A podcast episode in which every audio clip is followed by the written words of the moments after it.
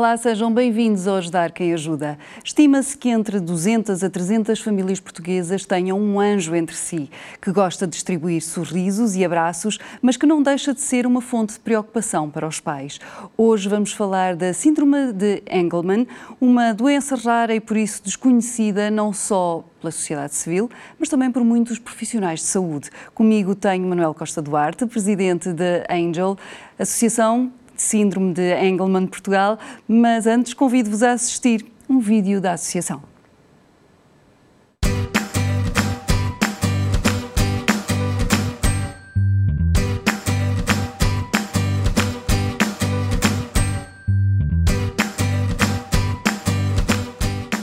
A síndrome de Angelman é uma alteração genética rara que se manifesta desde o nascimento e é responsável por diferentes graus de deficiência psicomotora, atraso severo no desenvolvimento, dificuldades de equilíbrio e de coordenação dos movimentos, ausência de fala, convulsões, distúrbios no sono, personalidade facilmente excitável e com déficit de atenção.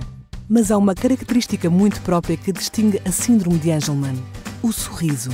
Estes meninos sorriem muito, as suas gargalhadas enchem qualquer sala o seu sorriso conquista todos os corações. Por isso também são chamados de anjos.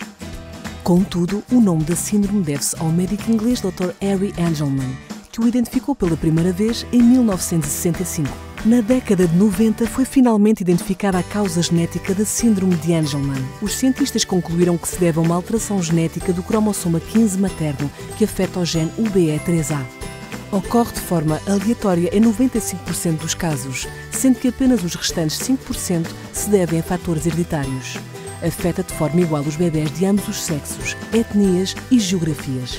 Estima-se que em todo o mundo nasçam diariamente 18 bebés com síndrome de Angelman. É uma doença rara e que ainda é muitas vezes confundida com autismo ou paralisia cerebral. Em Portugal existem cerca de 60 casos referenciados, mas estima-se que possam ser mais de 200. A ciência crê que a possível cura pode passar pela terapia genética, mas ainda está em fase de investigação. Enquanto a ciência não produz uma cura, várias terapias ajudam a aliviar os sintomas e a potenciar o desenvolvimento destes meninos. Fisioterapia, terapia ocupacional, terapia da fala, hidroterapia e hipoterapia. Viver com um anjo na família é aceitar que a partir do momento em que um anjo entra na nossa vida, entramos num mundo novo diferente e confuso, sobretudo ao início, mas cheio de momentos e pessoas extraordinárias. É ser a melhor das fadas do lar, sempre previdente e a melhor do mundo a tirar nódoas. É desenvolver reflexos olímpicos. A qualquer altura pode haver um prato a voar ou uma cotovelada inadvertida a arrasar o seu nariz ou queixo. É aprender a fechar sempre as portas da cozinha e da casa de banho, pois quando ouvir a água correr já será tarde demais. É saber que tudo o que cair ao chão será lambido ou mordido é saber que tudo aquilo que parecia fora do alcance do seu anjo, afinal não estava, muito menos à mesa das refeições. É aceitar que dormir uma noite inteira não é coisa que vai acontecer com muita frequência e que a televisão até ganha interesse às quatro da manhã. É aproveitar os ataques de amor, abraços e risos constantes que o seu anjo lhe oferece todos os dias, a toda a hora. É encarar as sessões de luta livre no chão como uma forma de exercício muito divertida. É aprender a ser diplomático com as pessoas em sítios públicos, justificando os beliscões, lambidelas e abraços que o seu anjo distribui indiscriminadamente. É aceitar que apenas muito raramente vai ouvir Síndrome de Angelman. Sei perfeitamente o que isso é, até mesmo em hospitais. É saber que a sua missão de vida é maravilhosa e que todos os sorrisos e abraços são muito merecidos.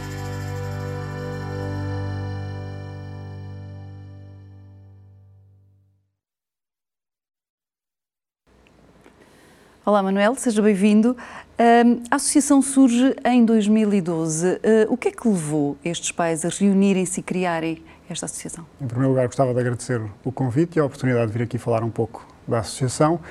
O que, o que nos motivou foi, foi a vontade de entreajuda. Foi um bocadinho o sabermos que, que, temos, que temos um caso raro, que pouca gente conhece a nossa situação e ajuda muito termos outros pais ao nosso lado que estejam na mesma situação que nós, alguns mais velhos com mais experiência que nos conseguem mostrar um pouco do caminho que percorreram e outros mais novos que acabam de chegar com, com esperança, com força e que nos ajudam também a continuar. Portanto, Nós vimos eh, no vídeo que, que esta é uma doença uhum. rara. Uhum. Um, isso já por si só uh, torna difícil o seu diagnóstico?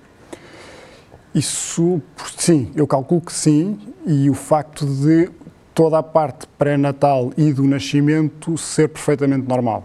Como os principais sintomas, desde a ausência da fala, a descoordenação motora, as convulsões surgem um pouco mais tarde e os problemas de sono são coisas que facilmente são identificáveis num bebê saudável. Nenhum fala, a parte motora ainda não é fácil de se aprender, as noites mal dormidas pode ser só um bebê difícil e, portanto, nos primeiros seis, oito meses fica muito difícil de, de, de se poder, sem pista nenhuma, diagnosticar. A partir daí começa a ficar um pouco mais fácil, porque os, os milestones que os bebés são supostos começar a atingir, os nossos não atingem, portanto começa-se a, a perceber que há ali um problema qualquer.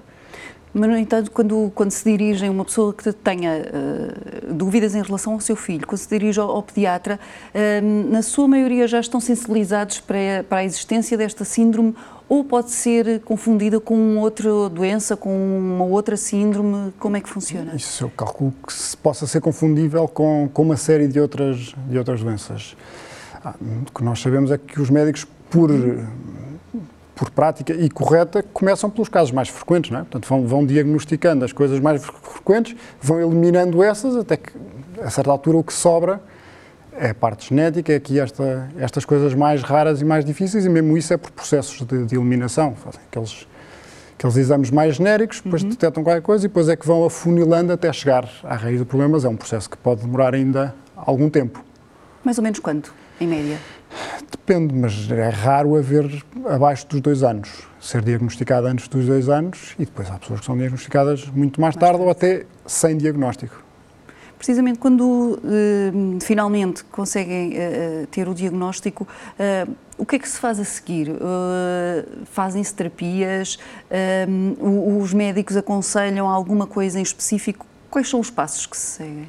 Os passos a seguir, e esse é o momento em que, em que na associação somos particularmente úteis, ou nos sentimos particularmente úteis, porque cai um bocadinho o chão aos pais e às famílias que recebem, e, portanto ficam, um bocadinho como dizia no vídeo, entramos aqui no mundo novo. E, portanto, ficamos aqui sem perceber, quer dizer, o que é isto, onde é que vem e exatamente quais é que são os passos seguintes. E os passos seguintes, quer dizer, o que nós costumamos aconselhar é primeiro respire, calma, não é o fim do mundo, isto, quer dizer, há um caminho difícil pela frente, mas, mas há muitas famílias aqui ao seu lado, não está sozinho, somos felizes na mesma, mas há aqui muita coisa que se tem que começar a fazer, nomeadamente terapias, de, parte mais de, de uhum. fisioterapia, hidroterapia, tudo isso, quanto mais cedo começar, melhor é porque mais são os ganhos depois futuros. E depois as partes mais complicadas, que aí tem que ser pelos médicos, de, de, de controlar a epilepsia as convulsões, portanto, se caso tenha, portanto, há aqui uma série depois de outras coisas que se tem que ir que se tem que ir acompanhando, mas quer dizer, o essencial é nos primeiros anos começar a desenvolver esta parte toda das terapias que ficam para a vida. Portanto, isto depois é uma coisa que e essas, e essas, são terapias que, por exemplo, um, além de serem essenciais, como é lógico, mas uh, podem uh, retardar, uh, retardar, um desenvolvimento da síndrome, estagnar, digamos assim, de certa forma, alguma, alguma coisa ou, ou não? É, é simplesmente para manter o bem-estar daquela pessoa? Não, aqui estamos, aqui estamos no, no, processo contrário, ou seja, como isto é um problema genético, o que, o que faz é atrasar o progresso da doença? E o, não, não, o, de... o desenvolvimento natural da pessoa. Ok. Portanto, do ponto de vista motor... Aqui tem que se estimular, no fundo. É exatamente fazer o trabalho contrário. Quer dizer, quanto mais cedo começar, mais estimulado está, porque senão mais evidente será o atraso no desenvolvimento. Portanto, nunca, nunca vai ser... Não vamos conseguir chegar à parte de ser 100% como as, outros, como as outras uhum. pessoas, mas há ali passos importantes quer dizer que pode fazer a diferença entre conseguir caminhar sozinho ou não conseguir. Há alguns que conseguem, há outros que não conseguem. Pode ser a diferença entre ser mais ou menos autónomo do ponto de vista da comunicação alternativa, de, de indicar o que é. Portanto, há ali uma série de trabalhos que devem ser feitos para promover depois eh, competências futuras, porque uma das coisas boas que temos aqui neste síndrome é que eles não regridem. Portanto, os conhecimentos que forem adquirindo, vão adquirindo e vão desenvolvendo em cima deles. Mas à medida que os anos passam, e fica ali muito evidente dos, dos 2, 3, a partir até aos 12, 13, se não for trabalhado, vão atrasando muito. E, portanto, toda a parte de motora, psicomotora, de comunicação, portanto, tudo isso há ali atrasos grandes que devem ser começados a trabalhar o mais cedo possível, nem que seja para minimizar o efeito uhum. desses, desses atrasos. E, e, certamente um diagnóstico, quanto mais cedo for feito e que estas eh, terapias uh, se iniciem o mais precocemente possível, também vai contribuir para esse estímulo, uh, mais facilidade para ter melhores resultados do que se for mais tarde. Sim, isso quanto mais cedo melhor, mas aí mais numa perspectiva de, de, de dar um descanso às famílias no sentido de já sabem o que têm pela frente, já sabem o que é, porque uhum. a incerteza de um diagnóstico também é um período, um período muito, muito angustiante, claro. a pessoa não saber o que é, vai piorar, não vai, para onde é que vai, portanto isso é pior. Neste caso, e até há, há um médico que, que, nos disse isso a nós particularmente, que foi, ainda antes de ter o diagnóstico, não percam tempo, comecem já as terapias. Alguma coisa ele tem, mas comecem já, porque não vão perder nada, na, na melhor das hipóteses, depois não vai ser preciso, mas comecem já. Portanto, mesmo sem ter diagnóstico, se as pessoas sentem que tem alguma coisa, mais vale é começar logo a trabalhar. Depois o diagnóstico vem e ajuda a clarificar muita coisa, a perceber os sintomas, a perceber as coisas, mas não resolve nada o diagnóstico por si. Portanto, mais vale começar as terapias mesmo, mesmo sem os ter, porque, porque não perde nada com isso e só ganha. E, e, existem uh, doenças associadas a esta síndrome que, que estas pessoas naturalmente desenvolvam uh, uh, porque, porque são uh, portadoras de, de, deste problema genético? Doenças, não. Eu diria que não há nenhuma doença associada. Problemas associados às convulsões. Portanto, okay. epilepsia é uma coisa que tem que ser controlada permanentemente. Depois, há coisas mais frequentes nos e outros, como estrabismo, como pequenas coisas, mas não, doença, doença não há. Uhum. Há atrasos severos no desenvolvimento, da coordenação motora, outros problemas que, que vimos no vídeo, problemas do sono, que é uma coisa muito desgastante para as famílias. Portanto, isso sim, mas não são provavelmente doenças que estejam sim. associadas. De resto, eles têm uma vida perfeitamente, perfeitamente. normal. E em relação a, a, às terapias que falava, uh, de que forma é que a, a Associação também uh, ajuda as famílias uh, nesse aspecto? Promove essas, essas terapias? Como é que funciona? Em termos de espaços físicos, Sim. não, não temos, porque, por várias razões, e é um, é um, debate que temos tido, mas como, como somos uma coisa muito rara e pequenina, uhum. estes centros depois têm custos. E, portanto, claro. se eu crio um centro na zona de Lisboa, para nada sirve para os pais de Coimbra, do Algarve ou do Porto, onde também temos muitas famílias. Portanto, se, mesmo do ponto de vista económico, saía-nos mais barato formar terapeutas e eles percorrerem os sítios onde eles andam, e há ótimas instituições, e, portanto, sai-nos mais barato isso do que criar polos físicos que depois não conseguiríamos manter. E, e, nesse aspecto eles não precisam de nada muito específico. A fisioterapia é a fisioterapia que tem que fazer. Os técnicos, uma, um técnico fisioterapeuta está mais do que habituado Exato.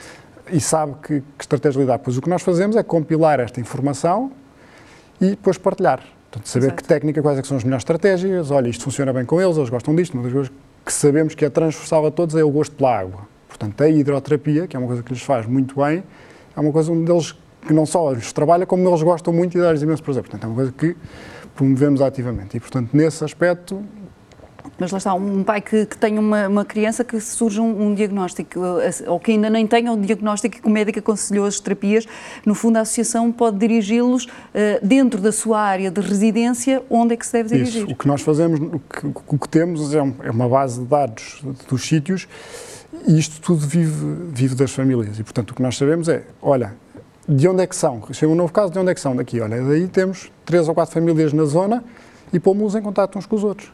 Quais as escolas que recomendam, quais os sítios da terapia, quais os próximos passos na zona Exato. onde ir. E é isso que fazemos. Outro projeto que também temos para ajudar nessa área é que lançamos anualmente bolsas terapêuticas, em que financiamos até 90% algumas terapias das famílias mais carenciadas que ajuda imenso, imagino. Um, durante a pandemia, como é que foi uh, lidar com estas situações? Ou seja, um, houve confinamentos, uhum. houve muitas coisas que fecharam uh, e, no entanto, uh, para, estas pessoas, para estas pessoas as terapias são essenciais. Uhum. Como é que conseguiram contornar isto? Como é que, funcionou durante estes períodos de confinamento? Não funcionou.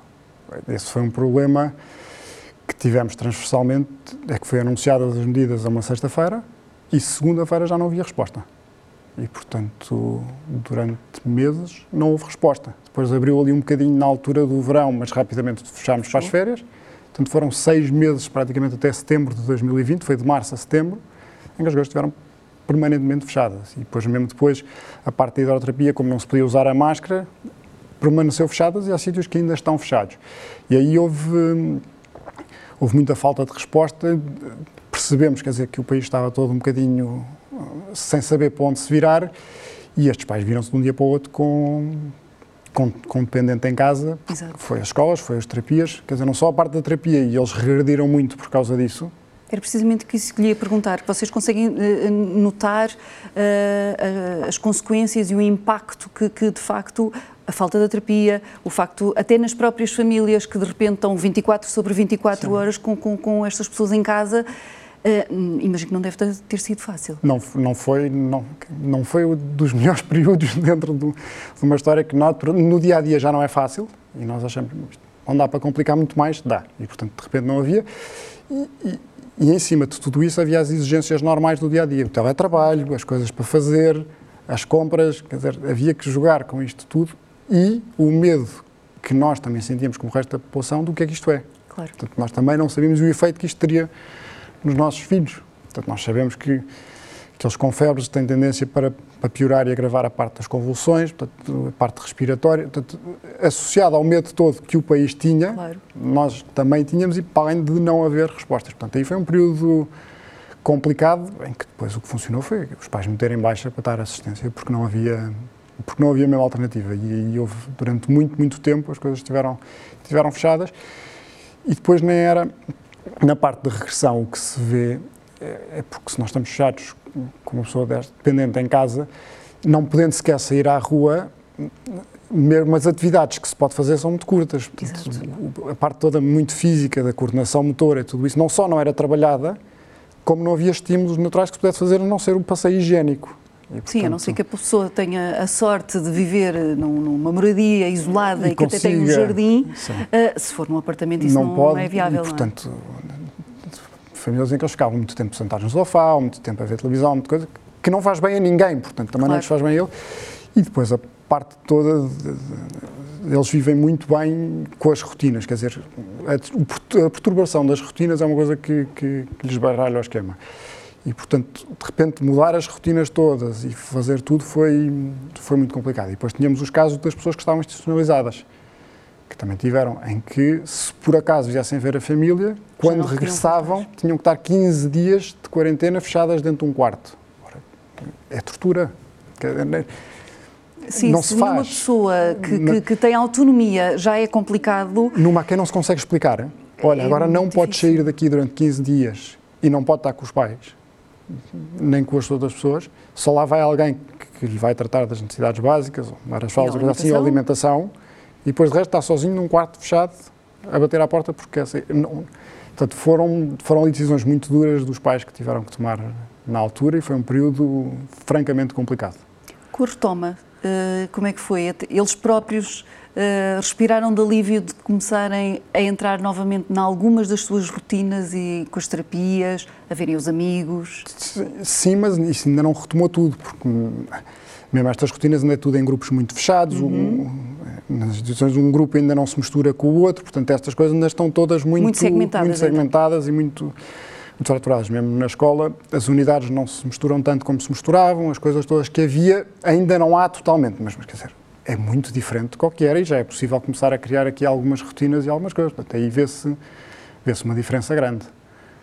Estes anos vão sempre precisar de apoio ou podem chegar a uma altura em que conseguem ser autónomos, viver sozinhos ou não? Não. Viver sozinhos, não de todo. Estão sempre totalmente dependentes de, de alguém. Esse é o, o principal receio das famílias, não é? Quer dizer, é o que é que acontece quando, quando nós cá não estivermos? Quem fica com Ou mesmo quando cá estivermos e já não tivemos capacidade para, para estar com eles. como, como fazem. Porque estamos a falar de coisas. De, de, depois, de, porque é, é, é giro. É, é, fácil enquanto são pequeninos e portáteis. E agora estamos a falar de homens adultos e mulheres adultas com pais já idosos para cuidar. Exato. Coisas simples como o banho, o deitar, o vestir, o alimentar. Não é simples e, portanto a resposta para, para aqui ainda é curta, portanto, essa é uma das grandes preocupações e eles vão sempre precisar de ajuda, a não ser que, mas isso é uma coisa com a qual nós não contamos, que a ciência evolua ao ponto de, de se conseguir uma cura, mas sinceramente o que a gente sabe é que dificilmente será para estas gerações.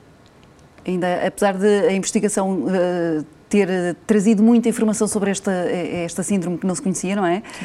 Um, algo que, agora porque falava de, de, do envelhecimento, um, qual é a esperança média de vida? Uh, ainda não, não se conhece, porque na realidade, como uh, também muitos dos casos vocês ainda nem sabem sequer se foram diagnosticados com um outro tipo uhum. de, de, de, ou demências ou o que fosse e que não estão na, com o diagnóstico certo, acabam por não saber o número exato de pessoas que, que, que têm esta síndrome um, e se até existem algumas que se calhar já, já têm mais de, de, de 60 anos ou não, não, não se tem esse conhecimento. Temos, é? temos, temos, temos. Ou seja, Cá em Portugal, não, porque nós não conhecemos ninguém dessa idade. Penso que o mais velho que conhecemos tem perto dos 40 uhum. anos e, portanto, não quer dizer que não haja cá em Portugal. Exato. Nós, na associação, não os temos referenciados, mas, mas o mundo Angelman é muito grande nesse aspecto e conhecemos várias associações internacionais e, portanto, temos casos de todo o mundo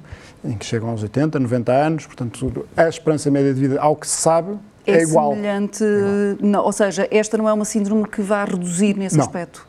Do que se sabe, não. Para estas famílias, tanto que se tem falado nos últimos tempos uh, do Estatuto do Cuidador Informal, um, isto é importante? É. Essa parte é, é, é, muito importante porque é uma realidade do dia a dia. Quer dizer, aqui é, eles precisam de apoio 24 horas por dia, porque podendo, conseguindo fazer algumas coisas e tendo mais ou menos autonomia a alguns, nunca serão totalmente autónomos, quer dizer, não têm capacidade para cozinhar sozinho, não têm uhum. capacidade uhum. para, para viver sozinho, não têm... Eu acho que difícil, dos que eu conheço, não conheço ninguém que tenha capacidade de atravessar a estrada sozinho sem correr perigo, e, portanto, que consiga ir à rua sozinho. Portanto, há aqui há, há uma atenção permanente e um cuidado permanente em que alguém tem que estar por perto a acompanhar. E, portanto, isto cai em cima das famílias, naturalmente, e, portanto, esta parte do Estatuto do Cuidador Informal é fundamental que, que avance e que se desenvolva e que, no caso, por exemplo, de, das crianças e, e, e, enquanto são jovens, uh, existem terapias ocupacionais e, uhum. e, onde eles podem uh, também passar algum do seu tempo, ao mesmo tempo que estão a estimular os seus sentidos. Mas uh, numa idade mais adulta, existe algum apoio também das famílias de, não vou dizer centros de dia, mas sítios específicos que estejam preparados para receber estas pessoas, ah. para, de certa forma, aliviar também estas famílias? Há, mas não chegam, ou seja, são muito curtos. O que, o que temos é, eles frequentam a escola como qualquer outra criança. Acabou agora a escola é toda inclusiva, portanto eles Exato. estão na escola como qualquer outro miúdo e portanto o que fazem é fazem o percurso escolar acompanhando a idade onde estão. Portanto estão sempre com os pares da idade e vão subindo o ano ao longo. Acabando a escolaridade obrigatória, os pais têm de facto um problema nas mãos, porque passam para os caos, para os centros, para as Xerces, que são sítios ótimos e com, com, ótimas respostas, mas o problema é que eles saem do 12 portanto entram com 18, 19 e ficam até aos 70, 80, 90, portanto não há vagas. Exato.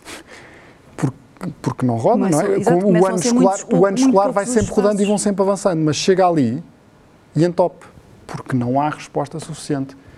Isso, isso é um problema que temos que tem que Temos que atacar como sociedade, perceber como é que como é que se vai como é que se vai avançar com isso, porque de facto não há resposta suficiente. Falem com qualquer CAU que exista no país de norte a sul e eles estão cheios e com listas de espera. E, portanto, Exato.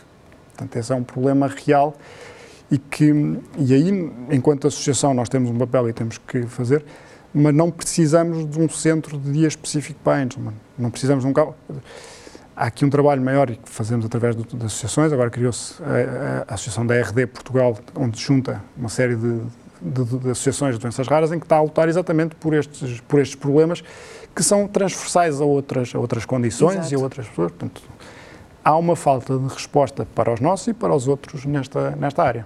E é uma coisa que se nota, por exemplo, de forma generalizada ou mais até uh, nos centros urbanos onde a população é maior? Uh... Não sei bem. Acho que varia um bocadinho de, de, zona para zona. Normalmente o que sabemos é que os centros urbanos têm, têm menos resposta porque porque tem mais gente, mas por outro lado também há mais disponível. Mas, Exato. Portanto, eu diria que é um problema mais ou menos transversal, mas mas sim, eventualmente nos centros urbanos será mais, será mais complicado. Há pouco falava de, da esperança uh, por uma cura uhum. uh, para esta síndrome. Um, acredita que, que, isso possa passar pela, pela manipulação genética, uh, ainda que os primeiros sinais não sejam uh, antes, não é? Uhum.